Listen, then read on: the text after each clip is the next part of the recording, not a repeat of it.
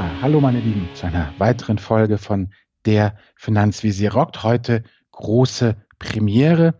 Äh, Daniel und ich sitzen hier nebeneinander und gleich holen wir uns noch den Oliver dazu. Das ist hier der erste Podcast der neuen Staffel unter dem Label Finanzvisier Gast.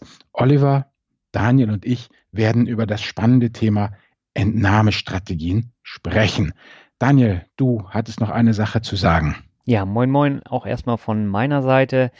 Die Qualität ist bei dieser ersten Interviewfolge nicht ganz so optimal gelungen. Das möchten wir dann schon im Vorfeld entschuldigen. Aber nichtsdestotrotz, ich glaube, man, man hört alles und das Interview ist wirklich, wirklich gut geworden.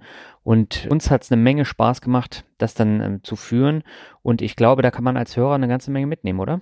Ja, auf jeden Fall. Wie gesagt, Olli hat ja da seine mehrteilige Serie Entnahmestrategien gemacht. Und da gehen wir jetzt mal richtig drauf ein, stellen ihm noch ein paar wirklich interessante, hoffen wir doch, Fragen dazu für die Praxis. Und er bringt natürlich auch den theoretischen Unterbau mit. Und damit, meine Lieben, wären wir doch, meine Deutschlehrerin wäre stolz auf mich, bei unserem Sponsor. Wir wollen euch heute mal eine Investition vorstellen. Die wirft zwar keine monetäre Rendite ab, aber ist wirklich gut für eure Gesundheit und für euer Wohlbefinden. Und zwar geht es hier um das Boxspringbett von Bruno. Bruno ist ein Startup in Berlin und die haben ganz hart daran gearbeitet, ein Boxspringbett für den perfekten Schlaf zu entwickeln.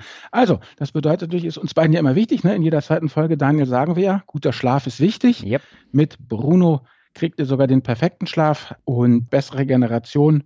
Ja, es sieht auch nicht nur ja, gut aus, sondern es sieht so richtig super aus. Es wurde nämlich mit dem renommierten German Design Award ausgezeichnet. Und wenn ich das richtig verstehe, Daniel, du bist schon stolzer Besitzer eines solchen Bettes. Nein, nicht eines solchen Bettes, sondern einer Bruno-Matratze. Okay. Und die ist zwar jetzt auch auf meinem Boxspringbett hier zu Hause, aber das ist kein Bruno Boxspringbett, sondern ich habe nur die Matratze.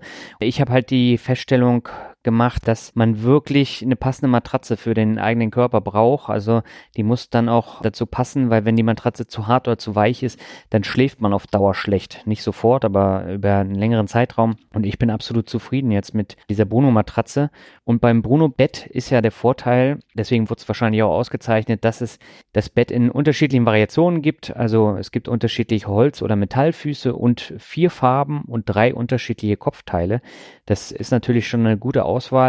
Und man hat noch weitere Vorteile, nämlich 30 Tage Probeschlafen, 10 Jahre Garantie und eine kostenlose Lieferung bis ins Schlafzimmer. Ja, wow. Okay, also meine Lieben, wenn ihr jetzt mehr über das Brunobett erfahren möchtet, ja, dann geht doch einfach auf brunobett.de slash Finanzvisier und da gibt es dann alle Infos nochmal zusammen und noch einen kleinen Rabatt von 50 Euro, das dort für den Preis von 1600 Euro online bestellt werden kann. Wie gesagt, der Rabatt wird automatisch abgezogen, wenn ihr über www.brunobet.de slash Finanzvisier dahin geht. Allerdings, die ganze Sache gilt nur bis zum 11.04.2019. Ja, das war die Message unseres Sponsors und jetzt würde ich vorschlagen, schmeißen wir uns doch in die Schlacht und lernen was mit Olli zum Thema Entnahmestrategien. Auf geht's.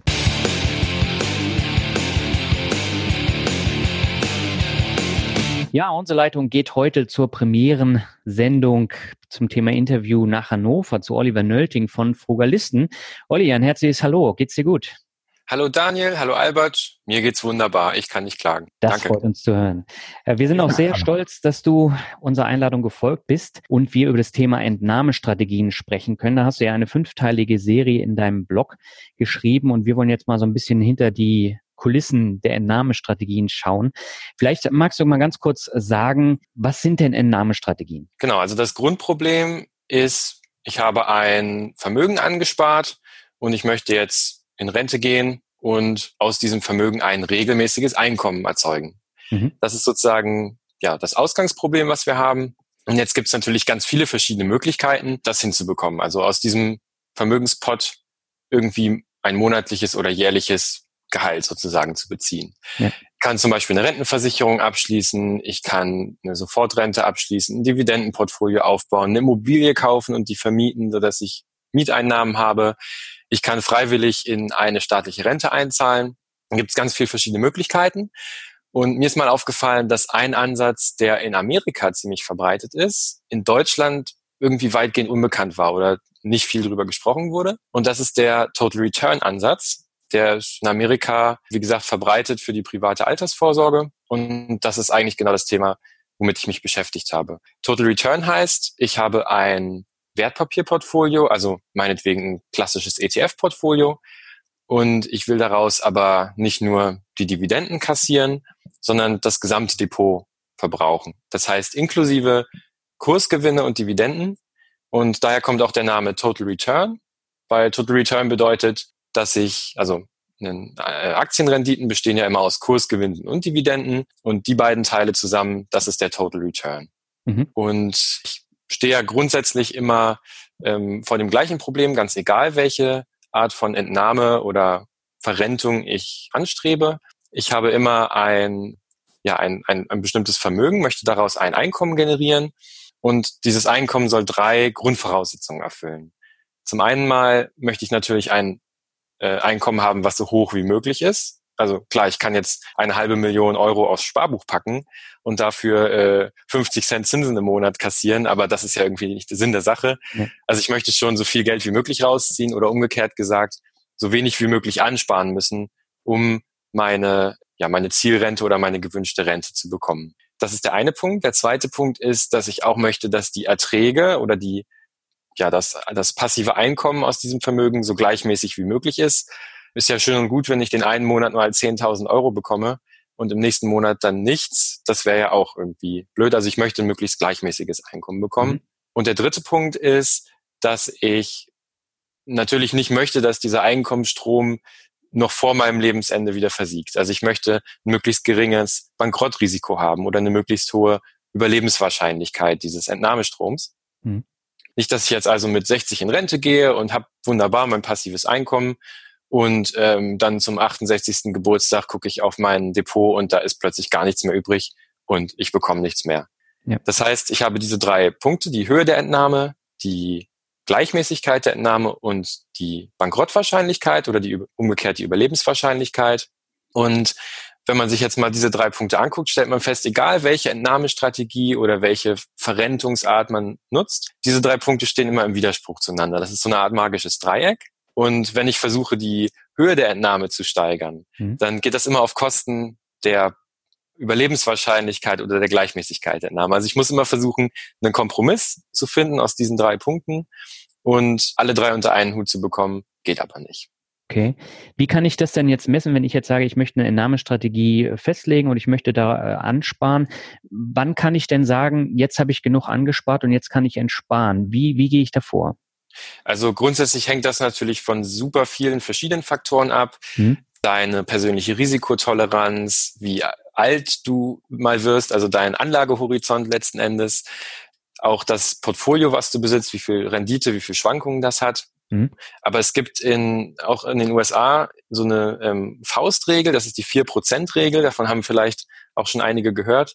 Und wenn man jetzt sozusagen mal alle diese verschiedenen Faktoren ähm, so in eine einzige Zahl dampfen müsste, das ist klar, dass das ähm, ganz unpräzise ist und überhaupt nicht, also ganz viele Sachen nicht berücksichtigt. Aber wenn man eine Zahl nennen würde, dann wären das diese 4%.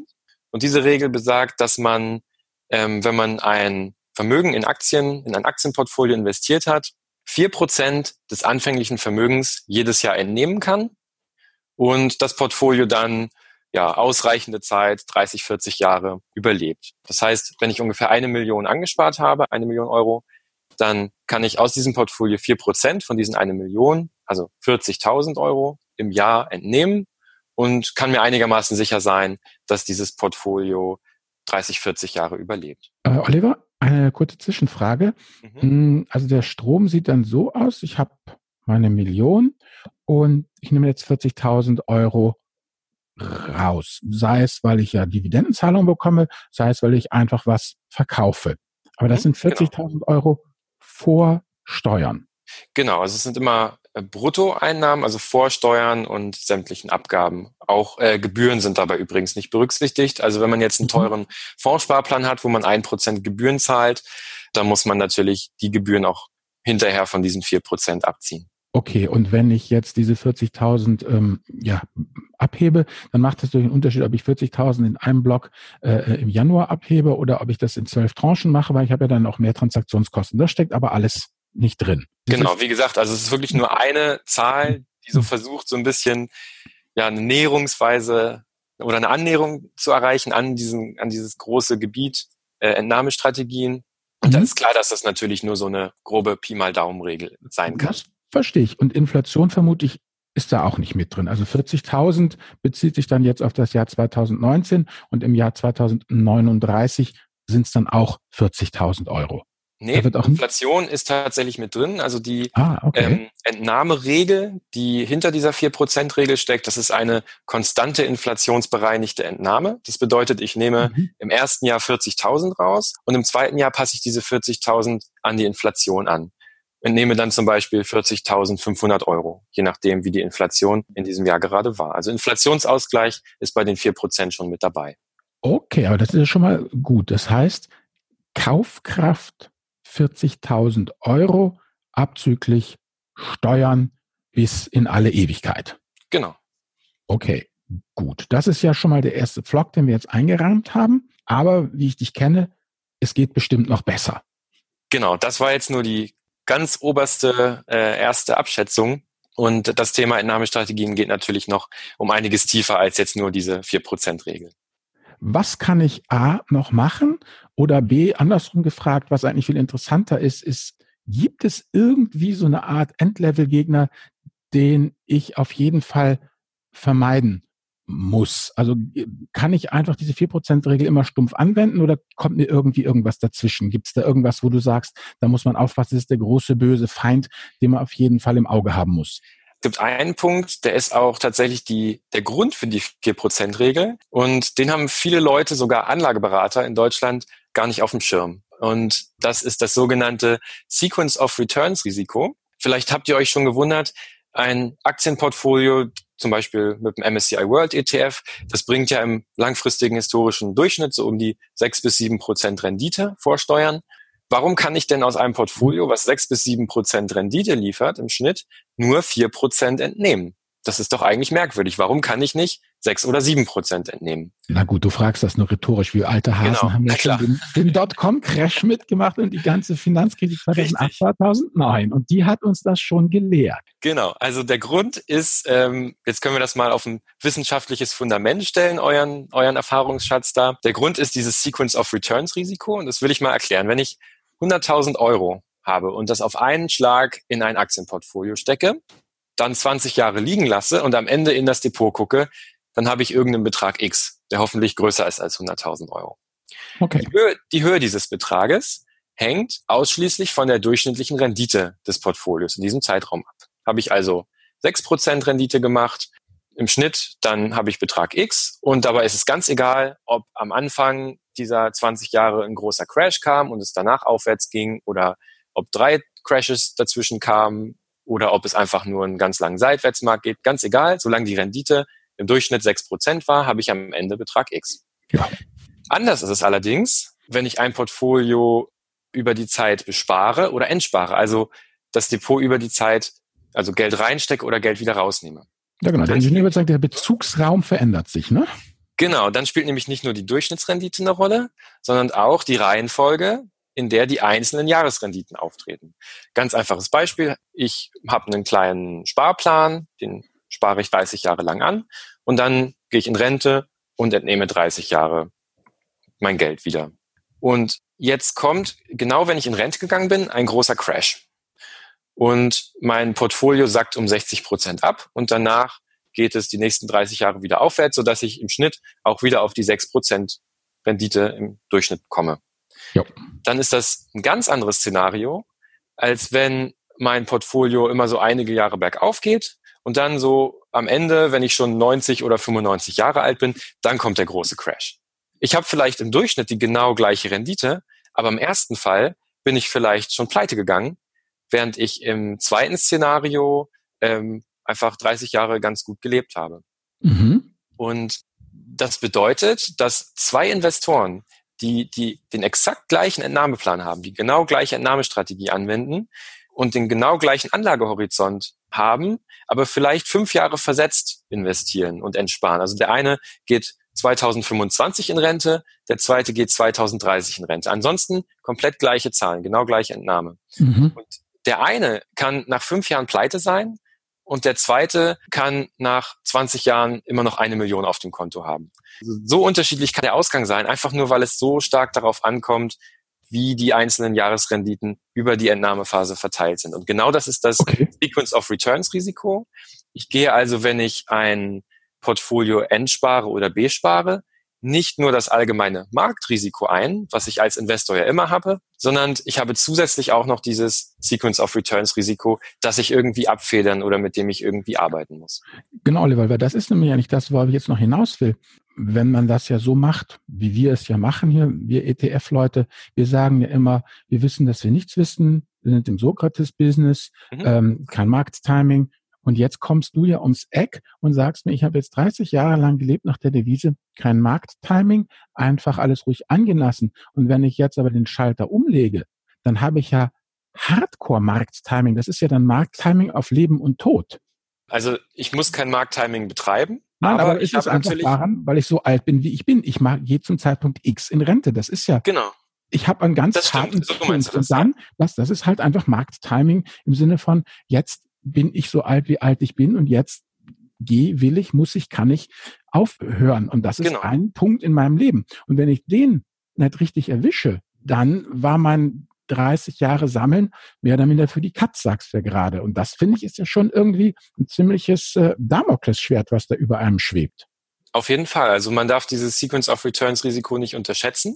Und man sieht ja auch an der 4%-Regel, dass der Sicherheitspuffer, den ich da einplanen muss, durchaus ganz schön groß sein kann. Also dass ich jetzt ein Portfolio, was sechs, sieben Prozent im Durchschnitt bringt, hm. trotzdem nur vier Prozent entsparen kann, eben um dieses ähm, Risiko gleich am Anfang der Rentenphase in so einen Crash zu schlittern oder einfach ungünstige Renditeverteilungen zu haben, um dieses Risiko abzufedern. Und gäbe es kein Sequence of Returns Risiko, dann wäre die 4%-Regel tatsächlich einige, äh, eigentlich eine 5%-Regel. Okay.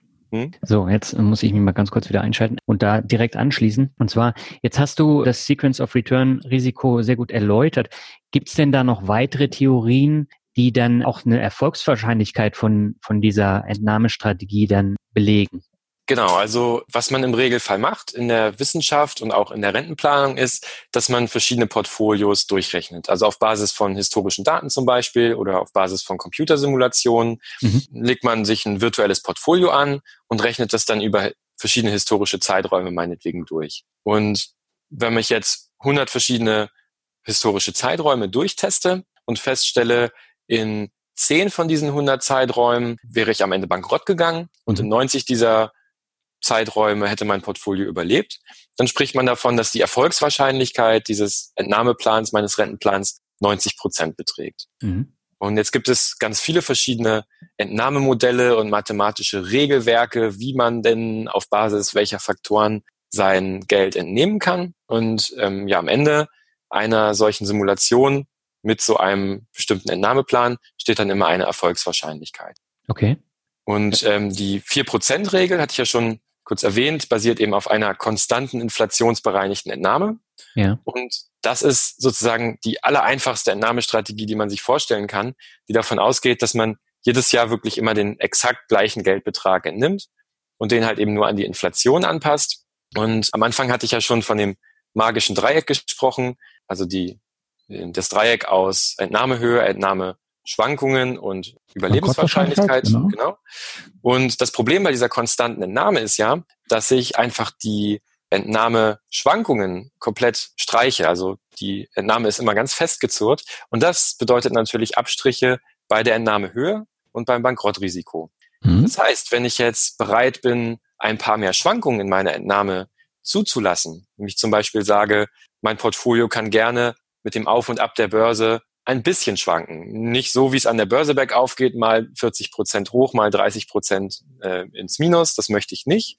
Aber vielleicht mal so plus minus 10 Prozent oder plus minus 20 Prozent. Dann bedeutet das, dass ich mehr entnehmen kann im Schnitt oder eben die ähm, ja die gleiche Entnahmehöhe bekommen kann, aber dafür mein Bankrottrisiko senke. Also da bewege ich mich dann so in diesem magischen Dreieck. Ja, diese Mischstrategien, wo ich dann irgendwie äh, ja entnehme und aber meine Entnahmehöhe so ein bisschen an den an den an die aktuelle Börsenlage meinetwegen anpasse oder an die aktuelle Aktienmarktbewertung, wenn ich das mit meinem mit meiner persönlichen Lebenssituation so vereinbaren kann, da kann ich dann durchaus besser fahren als mit dieser sturen, simplen 4%-Regel. Okay, wenn ich das vielleicht mal zusammenfasse, hast du irgendwie eine Kennzahl, inwieweit sich dieses Sequence of Return Risiko äh, vermindert, wenn man eben letztlich ja so vorgeht, diese Schwankung akzeptiert. Also beispielsweise, dass man sagt, ich ziehe einen Boden ein, ja, also ich muss ja irgendwie, ich muss Miete zahlen, was sind diese ganz grundlegenden Sachen, mhm. Miete, Gas, Strom, Wasser und der Kühlschrank muss voll sein.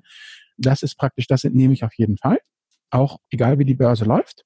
Das ist praktisch mein Unterboden und nach oben, bloß wenn die Börse jetzt total abrockt und boomt, ja, muss ich ja nicht mit dem Privatflieger auf die Malediven fahren. Da kann genau. ich mich ja auch ein bisschen äh, dann äh, zurückhalten. Also wenn man sich einfach so ein bisschen Atemraum gibt und äh, äh, ja, das ein bisschen anpasst, aber eben trotzdem ganz sicher ist, immer sein Leben leben zu können, die grundlegenden Sachen. Wie wirkt sich das aus? Also ein Beispiel, wenn man das so macht, wie du gerade erklärt hast, wenn man also bereit ist, auch mal zehn Prozent ähm, weniger einzunehmen und wenn es an der Börse gut läuft, dann eben vielleicht 25 Prozent mehr zu entnehmen, als es ähm, sozusagen die Baseline ist, dann kann man zehn Prozent von der initialen Entnahmerate, also wie viel man am Anfang entnimmt, mehr bekommen. Also ganz einfach, wenn ich jetzt im Monat 1000 Euro habe und ich bin bereit, auch mal 900 zu haben oder 1250, wenn es gut läuft an der Börse, dann kann ich eigentlich von vornherein 1100 Euro entnehmen und habe dabei die gleiche, ja, die gleiche Überlebenswahrscheinlichkeit wie vorher. Das wären jetzt mal so ungefähre Zahlen. Aber es kommt natürlich auch immer darauf an, welche Parameter ich da ansetze. Und das war jetzt eine Studie, die zu diesem Ergebnis kam von William Bengen aus dem Jahr 2001. Und ja, wenn man okay. andere Parameter ansetzt als William Bengen, kommt man da vielleicht auch zu anderen Ergebnissen. Gut, aber das ist, wie soll ich sagen, jetzt auch nichts für den Podcast, weil die Leute hören ihn doch beim Autofahren oder nebenher. Da würden wir einfach dann verweisen auf deine wunderbare Artikelserie. Okay. Hm. Was mich persönlich jetzt einmal, wir haben hier jetzt erstmal die 4%-Regel festgestellt und wir haben festgestellt, wenn ich bereit bin, Schwankungen zuzulassen, dann äh, äh, kann ich da durchaus mehr rausholen und alles andere, liebe Hörerinnen, liebe Hörer, was sich dazwischen bewegt, könnt ihr bei Olli nachlesen. Was mich jetzt einfach mal ganz persönlich interessiert, Olli, wie gehst du das für dich an? Okay, also ich persönlich. Was ist dein Masterplan? ich gebe zu, ich habe überhaupt keine Entnahmestrategie. Äh, und der Grund, warum ich mich jetzt mit dem Thema beschäftigt habe, ist nicht unbedingt, dass ich das für mich selber jetzt momentan brauche, vielleicht in der Zukunft, aber einfach, weil mir aufgefallen ist, dass in, ja, in Deutschland diese, dieser Total Return Ansatz eben noch nicht so verbreitet ist. Und für mich ist die Rente, also ich bin jetzt 30, ich habe ja durch aus dem Plan ein bisschen früher in Rente zu gehen mit ungefähr 40, aber das sind auch noch zehn Jahre hin. Und in den zehn Jahren kann noch einiges passieren. Und ich kenne jetzt meine Ausgaben in der Zukunft überhaupt nicht. Ich weiß nicht, ob ich in der Zukunft noch zusätzliche Einnahmeströme habe. Deswegen ist es für mich noch ja viel zu früh, um mich jetzt wirklich mit dem Thema Entnahmestrategien für mich persönlich so konkret zu beschäftigen. Gut, dann hätte ich noch zwei weitere Fragen. Und zwar, ich bekomme ähm, oft Mails ähm, und, und, und Kontakt eben zum Thema die Entnahmestrategien von zwei Gruppen. Das eine sind eben Menschen, die nochmal zehn Jahre jünger sind als du, die also auch noch nichts gespart haben, die ganz am Anfang ihrer Anlegerkarriere stehen, aber gerne sozusagen Total Return, alles schon mal von Anfang bis Ende, von der Wiege bis zur Bahre durchgeplant haben möchten. Und äh, was würdest du solchen Leuten raten, die eben dann mit äh, Anfang Mitte 20 schon eine wirklich wasserdichte Entnahmestrategie haben möchten und was sagst du meinen Hörern, die 60 plus sind, die eine staatliche Rente haben, die vielleicht nur eine Rentenlücke haben, die nicht wie du doch zu Großteil dann auf ihre ETF-Rente angewiesen sein werden. Wie sollen die vorgehen, diese beiden Zielgruppen? Das würde mich doch mal interessieren, die Enden der Glockenkurve. Also ich glaube, wichtig ist es als junger Mensch immer mit dem Investieren anzufangen. Und ich glaube, man macht was falsch, wenn man versucht schon äh, irgendwie 20 Jahre vorauszuplanen und das einen dann daran hindert, ähm, wirklich mit dem Investieren und Sparen loszulegen. Also erstmal anfangen und in 20 Jahren wird sich sowieso immer irgendwas verändern, was man mit 1920 noch gar nicht voraussehen kann.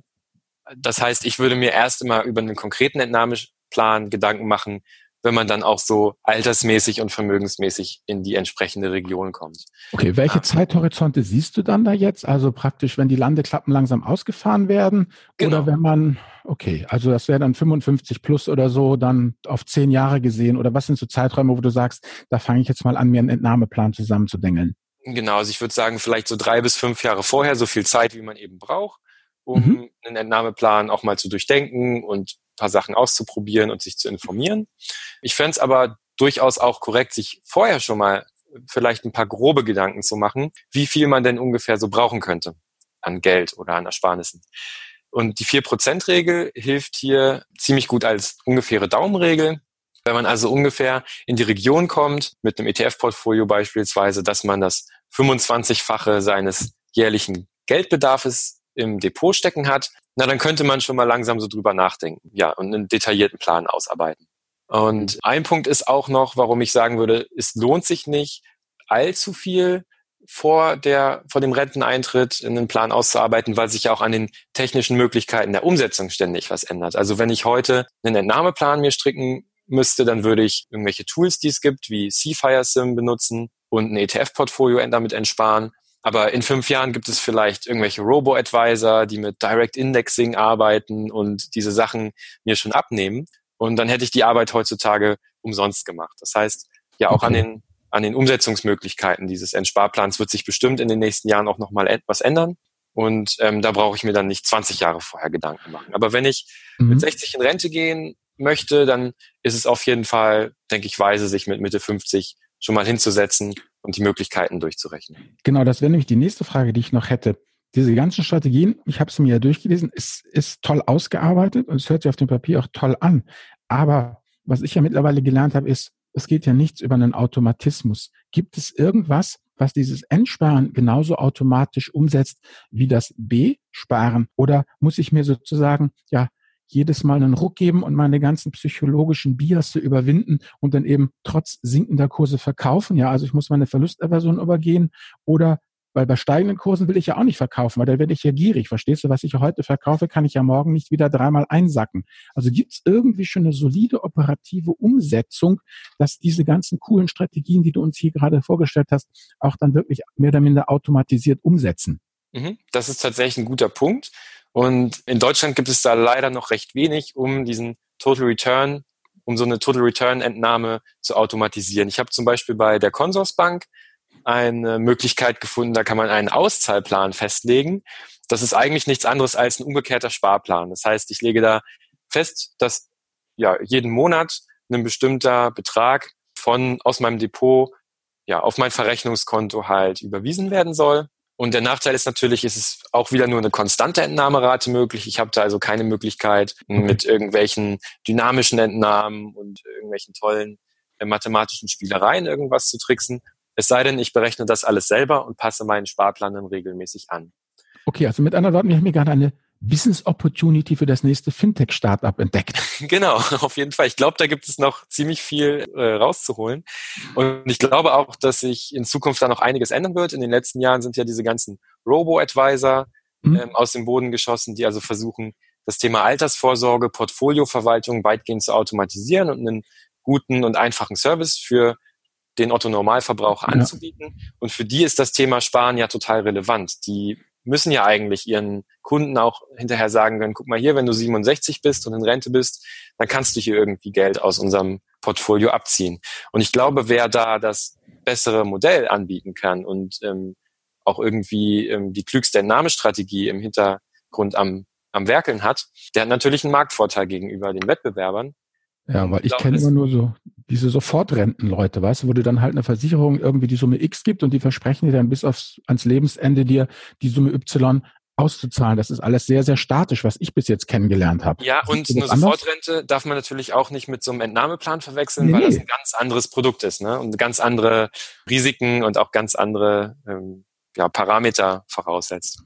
Ja, ja, klar. Ich meine, aber das ist ja, wenn, wenn Verrentung und nicht staatliche Rente, dann ist ja das, wie soll ich sagen, das, was, was man als Privatmensch dann noch hat, wenn man die Summe X hat und die dann irgendwie verwandeln will. Genau, und ich stelle mir vor, vielleicht wäre es in Zukunft mal irgendwie so, dass ich so einen Robo-Advisor habe und da kann ich auf den, ich habe da den einfachen Modus standardmäßig eingestellt mhm. ähm, wo ich einfach jeden Monat meine Summe X bekomme. Und dann kann ich vielleicht auch den Expertenmodus benutzen, mhm. ähm, wo ich dann sagen kann, gut, ich akzeptiere Schwankungen in meinen Erträgen, dafür habe ich ein bisschen höhere Erträge. Oder ich äh, wähle auch meine Erfolgswahrscheinlichkeit aus. Ich sage, gut, ich brauche nicht die hundertprozentige Sicherheit, weil ich sowieso noch ja, Mieteinkünfte habe oder wenn es halt mal bergab geht an der Börse, dann kriegen meine Enkel eben etwas kleineres Geburtstagsgeschenk, auch egal. Und weißt du, Hauptsache ich bin gesund, Frau hat Arbeit. Genau, so sieht's aus und ich bin dann halt mit 80 Prozent äh, Erfolgswahrscheinlichkeit zufrieden. Und wenn ich das eben auch dem Robo-Advisor mitteilen kann, sodass der meinen Entnahmeplan dann entsprechend anpassen kann, das fände ich schon cool.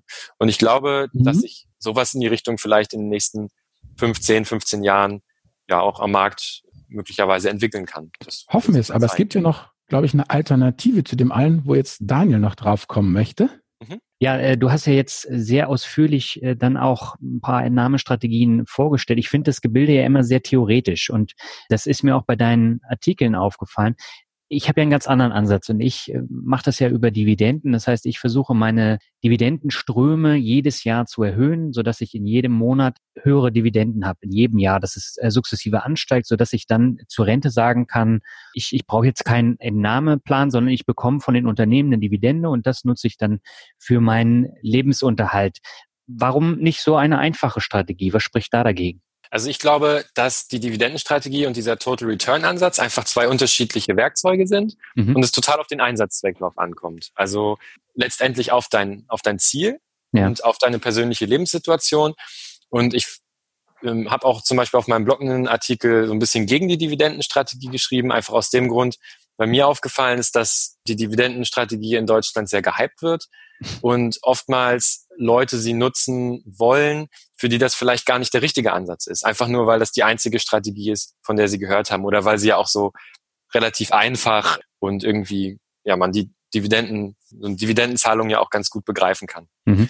Und ich persönlich glaube, dass eine Dividendenstrategie gut ist für Leute, die erstens nicht unbedingt auf ja auf ein festes Einkommen eingewiesen sind, zum Beispiel für Leute, die für die das nur ja eine, ähm, ein kleines Zusatzeinkommen in der Rente ist.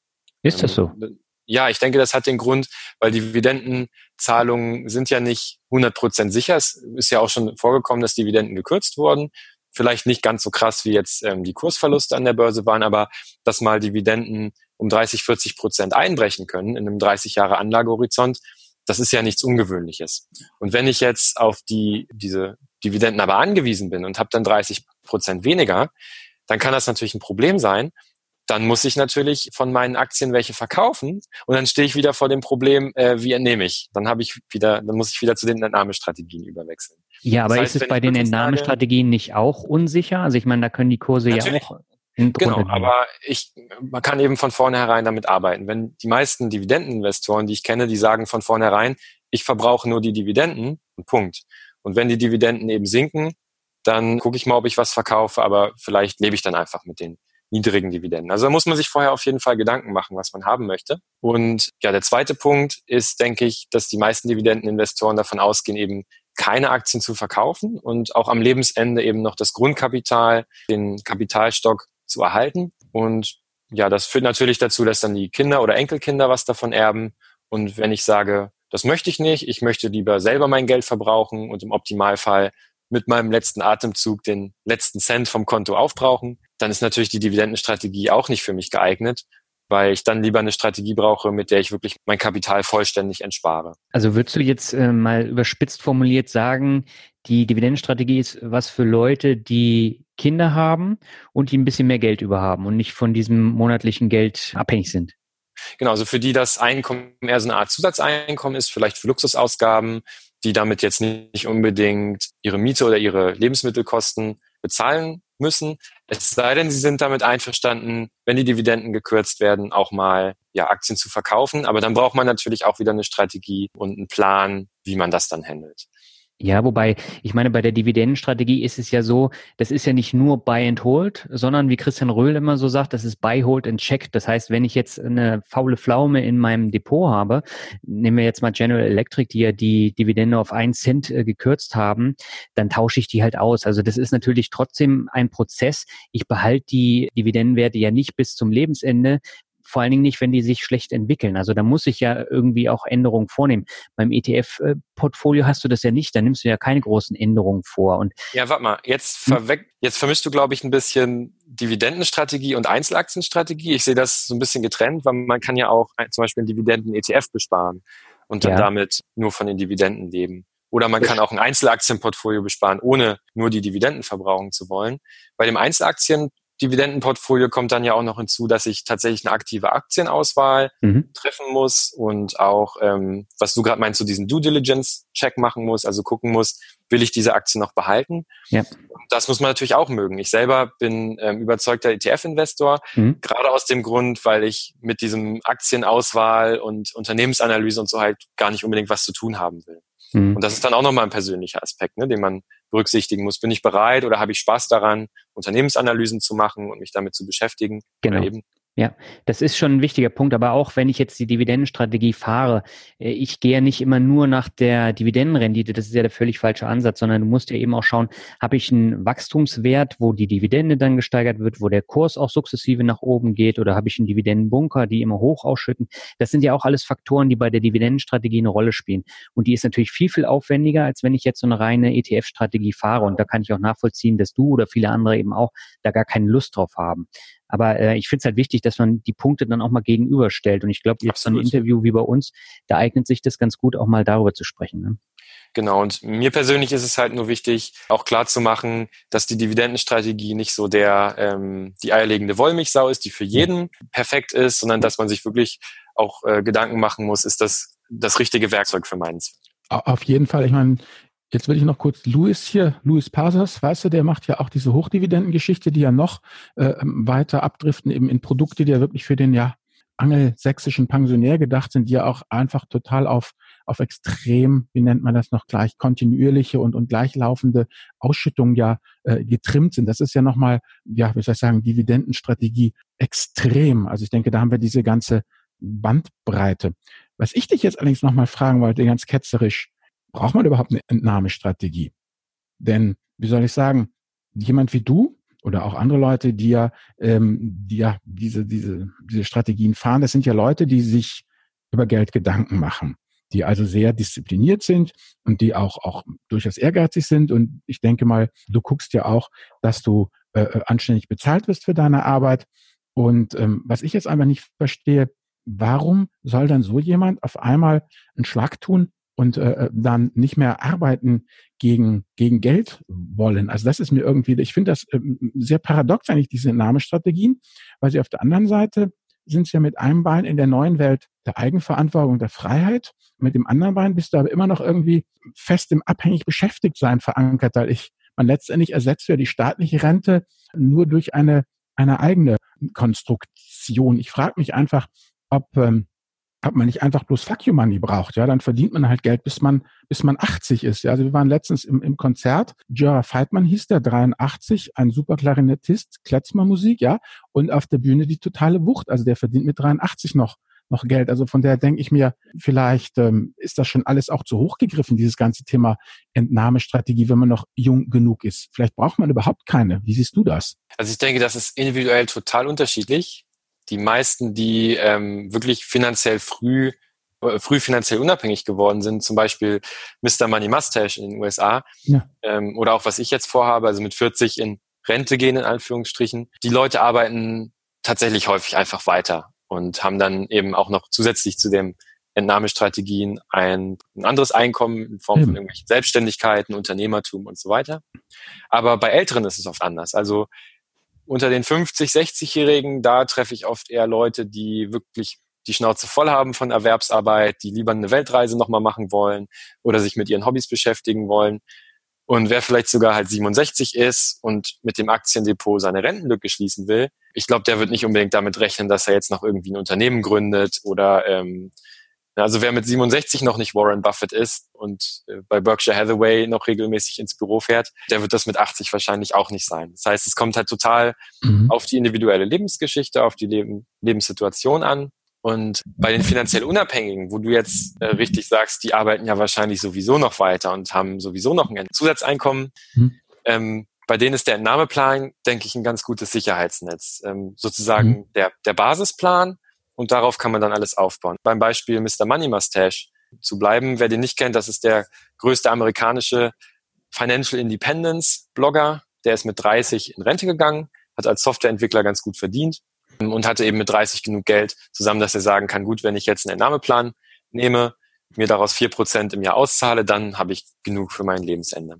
Ähm, als er in Rente gegangen ist, hat er ein Zimmermannsbusiness gestartet und ähm, hat Häuser renoviert und dann aber ziemlich schnell festgestellt, na, das ist ihm doch zu stressig und hat das wieder eingestellt. Und das konnte er nur machen, weil er genau wusste, ich brauche dieses Business gar nicht unbedingt zum Leben, weil ich kann jederzeit auch von meinen Portfolioentnahmen leben. Und ich glaube, um diese Sicherheit zu haben, ähm, zu sagen, ne, ich, ich brauche es einfach nicht. Ja, ja, das legendäre Fuck You Money. Genau, es ist einfach gut, diesen Entnahmeplan im Hinterhalt zu haben, im Hintergrund zu haben, mhm. weil du eben weißt, dein Geld reicht aus, um davon leben zu können. Genau, und Olli, jetzt gucke ich gerade hier, wie soll ich, die Regie signalisiert Zeit, Zeit.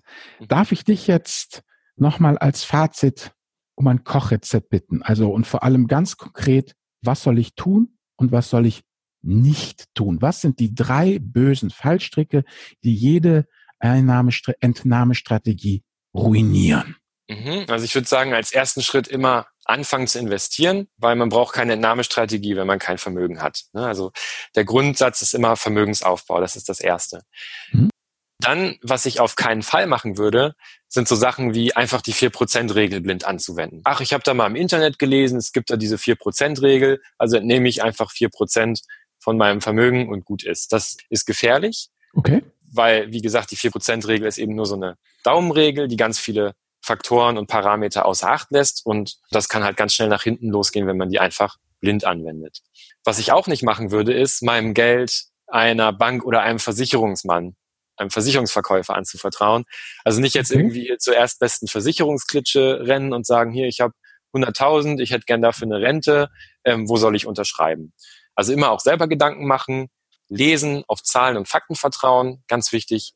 Und wenn einem das zu viele Zahlen sind, wenn man so sagt, na mit Excel habe ich es nicht so und diese Entnahmestrategien, Geschichten, da verstehe ich immer nur Bahnhof, dann sollte man sich einen Honorarberater besorgen, also jemanden, der das beruflich macht, der auch Geld dafür verlangt, der unabhängig arbeitet, auch per Gesetz unabhängig arbeiten muss okay. und das einfach mal mit dem besprechen.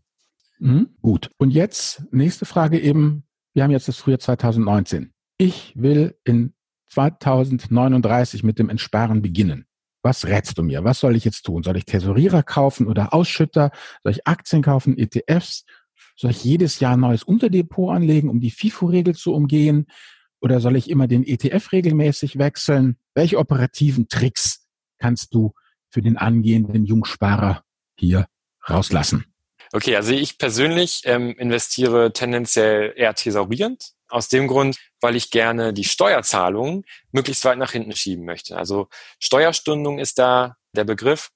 Das heißt, wenn ich Steuern erst in 20 Jahren bezahle, dann können die gesparten Steuern über diese Zeit immer noch Rendite erwirtschaften und mhm. ich habe unterm Strich am Ende eine geringere Steuerlast. Das heißt, ich investiere möglichst so, dass ich ja, Steuern erst später zahlen muss als jetzt, also tendenziell erst thesaurierend. Tendenziell heißt, es wird wahrscheinlich immer irgendwas dazwischen kommen. Ich hatte das jetzt erst vor kurzem. Letztes Jahr wurde die Vorabpauschale eingeführt. Davor hatte ich immer Swap-ETFs, die eine hundertprozentige Steuerstundung hatten. War ganz stolz darauf, dass ich diese tolle Strategie mir überlegt hatte als junger Investor. Und dann kam die Vorabpauschale und ja, mein ganzer Plan wurde sozusagen zunichte gemacht. Jedenfalls der Teil der Steuerstundung. Dieses Jahr hatte ich, dass einer meiner ETFs einfach mal ähm, seine Rechtsform geändert hat. Der wurde dann im Depot verkauft und wieder neu gekauft und ich musste auf diese Kursgewinne, die in der Zwischenzeit aufgelaufen waren, komplett Steuern bezahlen. Das heißt, auch da ist die Steuerstundung wieder futsch gegangen. Das heißt, ja, man kann ungefähr versuchen, thesaurierend zu investieren. Das heißt, eher in ETFs investieren, die eben nicht so viele Dividenden ausschütten, sondern die Erträge dann eben direkt wieder anlegen. Mhm. Ähm, aber man muss sich auch ähm, vor Augen führen oder man muss davon ausgehen, dass zwischendurch auch immer mal wieder irgendwas Unvorhergesehenes dazwischen kommt. Ja, der Klassiker, ne? Irgendwas ist immer. Irgendwas ist immer, genau, aber damit muss man halt einfach leben. Das Leben lässt sich einfach nicht planen und ist nicht linear. Und mhm. du sagst es ja auch immer so schön, es kommt eher darauf an, ähm, die gröbsten Fehler zu vermeiden, als halt alles 100% perfekt richtig zu machen. Und deswegen ja, genau. in die Richtung genau. halt genauso. Ja, ja. Thema Steuern, vielleicht noch eine Sache, wenn ich da kurz was sagen darf. Du hast ja, absolut recht mit den Tesorieren, aber die Steuertesoriererei ist ja auch nicht mehr das, was sie mal war vor 2018. Ne? Genau, durch die Vorabpauschale wurde das eben ganz schön eingeschränkt. Aber immer noch, äh, wenn man es ja. mal gegeneinander rechnet, ist durch tesorierende ETFs eben eine kleine Steuerersparnis gegenüber den Ausschüttern möglich. Du hattest ja schon die FIFO-Regel einmal angesprochen. Das bedeutet nichts anderes als, wenn ich aus einem, ja, wenn ich aus einem ähm, Sack Wertpapieren welche verkaufe, dann werden automatisch immer zuerst die verkauft, die ich zuerst gekauft habe. Also FIFO steht für First In, First Out. Die, die zuerst reingekommen sind ins Depot, gehen auch zuerst wieder raus. Und das Problem dabei ist, dass die, die zuerst reingekommen sind, ja, die sind, die am längsten schon drin liegen und tendenziell die größten Kursgewinne aufweisen und damit auch am höchsten besteuert werden, wenn ich sie verkaufe. Das heißt, es kann tatsächlich Sinn mhm. machen, statt einem großen Depot und einem großen ETF ähm, lieber mehrere kleine Unterdepots zu haben oder innerhalb eines Depots verschiedene ETF-Positionen zu besparen. Einfach, wenn man dann in Rente geht, muss man sich eben nicht an diese FIFO-Regel halten, sondern kann die zuerst verkaufen, die man als letztes bespart hat und bei denen die Kursgewinne und damit die Steuern noch nicht so hoch sind. Ja, genau. Also das ist das, was ich vielleicht von meiner Seite noch dazu sagen möchte. Man bespart ja keinen ETF, man bespart einen Index und die ETFs sind einfach die Minions, die austauschbaren Vehikel mehr oder minder. Genau. Und das ist auch praktisch vor dem Hintergrund, was ich jetzt eben hatte, dass dieser eine ETF von mir liquidiert wurde und dann eben die Besteuerung angefallen ist. Sagen wir, ich habe jetzt äh, 100.000 Euro angespart und ich habe die 100.000 Euro in einem einzelnen MSCI World ETF. Und jetzt ändert der einfach mal seine Rechtsform und ich muss Steuern auf Kursgewinne der letzten zehn Jahre bezahlen. Sagen wir mal, von den 100.000 sind 30.000 Kursgewinne oder 40.000, dann lässt sich es einfach rechnen. Dann muss ich auf einen Schlag 10.000 Euro Steuern abdrücken, obwohl ich die ja eigentlich Stunden wollte. Mhm. Ja. Habe ich jetzt aber meine Investition, meine 100.000 auf vier ETFs verteilt und jeder dieser ETFs hat nur 25.000 Euro und einer davon wird ähm, zwangsverkauft, dann muss ich eben nur jetzt kann ich es nicht rechnen, aber deutlich weniger als 25, äh, als, als äh, 10.000 Euro Steuern bezahlen, vielleicht nur drei oder 4.000. Da senke ich dann also auch mein Risiko oder diversifiziere mein Risiko, plötzlich in so eine ja, große Besteuerung hineinzulaufen. Da kann es durchaus okay. sinnvoll sein, ja, irgendwie sein, sein Depot auch in kleinere ETF-Stückchen ein bisschen zu zacken. Das könnte man zum Beispiel so machen, dass man einige Jahre mal ETF 1 bespart. Und es ist ja auch so, dass ähm, immer wieder neue und günstigere ETFs auf den Markt kommen. Und vielleicht ist ja jetzt ETF, den ich jetzt vier Jahre bespart habe. Ich stelle irgendwann fest, es gibt mittlerweile günstigere ETFs oder ETFs, die für meinen Zweck irgendwie ein bisschen sinnvoller sind. Und dann stoppe ich halt das Ansparen in ETF 1 und äh, bespare dann eben ETF 2 weiter. Okay, ja. Und ähm, habe dann automatisch dadurch irgendwann diese Stückelung und kann dann die FILO, First in, Last Out Regel anwenden und genau. senke mein Risiko, plötzlich ganz viel Steuern zu bezahlen. Okay, danke. Super. Olli, du hast ja jetzt schon einige Tipps gegeben. Wenn die Hörerinnen und Hörer das Ganze nochmal nachlesen wollen, verlinken wir natürlich deine Entnahmestrategien auch in dem Blogartikel. Aber hast du darüber hinaus noch irgendwelche Medienempfehlungen wie Bücher oder irgendwas anderes, was du den Hörerinnen und Hörern mitgeben kannst? Auf jeden Fall. Also ein Buch, worauf eigentlich auch der größte Teil meiner Artikelserie basiert. Das ist von Wade Pfau. Das ist ein amerikanischer Professor für Retirement Income. Ähm, sowas haben wir in Deutschland gar nicht. Also wirklich ein Wissenschaftler, der sich mit Entnahmestrategien hauptberuflich wissenschaftlich beschäftigt. Mhm. Der lehrt und forscht am American College für äh, Financial Planning oder so heißt das. Und ähm, der hat ein Buch geschrieben, How much can I spend in retirement? A Guide to Investment-Based Retirement Income Strategies. Wer zu geizig ist, das Buch zu kaufen oder einfach mal einen Blick in die Theorien reinwerfen kann, ein Großteil des Inhaltes findet sich auch auf dem Blog von Wade V gratis unter retirementresearcher.com. Ist natürlich alles auf Englisch und es gibt viele Fachbegriffe, aber wer sich tiefer mit dem Thema mal beschäftigen will, der sollte auf jeden Fall da mal reinschauen. Ansonsten finde ich auch noch gut die Seite Finanztipp mhm. ähm, bei vielen Themen, weil ja jetzt dieser Total Return Ansatz, mit dem ich mich beschäftige, nur ein kleiner Punkt ist. Also ich hatte ja schon angesprochen, man kann auch sofort Renten abschließen. Du hast die Dividendenstrategie angesprochen. Und auf Finanztipp gibt's halt zu ganz vielen Themen eine kurze, übersichtliche und seriöse Erklärung. Ähm, ja. Zum Beispiel bei der Sofortrente gibt es einen, für die Sofortrente gibt es einen Artikel oder auch einen tollen Artikel, wie finde ich einen Honorarberater, wenn ich eben alles nicht selber machen möchte. Da finde ich Finanztipp ganz klasse. Und ansonsten gibt es auch im Wertpapierforum ganz viele interessante Threads zum Thema Altersvorsorge, wo auch noch mal ein paar andere Sachen vorgestellt und diskutiert werden, zum Beispiel die private Rentenversicherung. Und ich denke, wenn man sich mit dem Thema Rente, Altersvorsorge beschäftigt, dann ist es ganz gut, sich da auch ein bisschen breiter aufzustellen und jetzt nicht nur auf den Total Return Ansatz oder Dividendenstrategie zu versteifen, mhm. sondern auch mal rechts und links zu schauen, was gibt es da noch für Möglichkeiten. Und da, genau, es sind da auf jeden Fall ein paar gute Ansätze dabei. Super. Vielleicht eine kleine Anmerkung nochmal zum Thema äh, Rentenplan bei der Versicherung abschließen. Das hast du jetzt auch schon ein paar Mal erwähnt.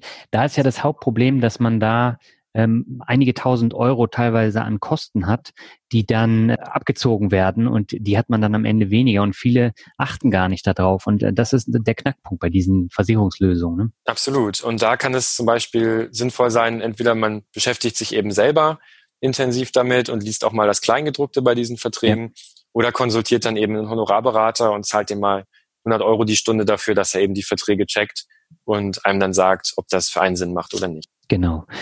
Olli, ich danke dir ganz herzlich für das tolle Interview. Ich glaube, da kam eine Menge bei rum und es hat eine Menge Spaß gemacht. Albert, dir hoffentlich auch. Ja, danke Olli, danke Daniel. Also das war, denke ich, doch mal eine sehr runde Sache jetzt rund um das Thema, welche Einnahmestrategie für wen. Ja, ich ja. danke euch auch für das Interview. Hm, Spaß gemacht, ja. Ich denke, wir verabschieden uns jetzt von Lübeck nach Hannover. Ja, ich verabschiede mich zurück nach Lübeck. ja, dann, okay. Ja. Tschüss.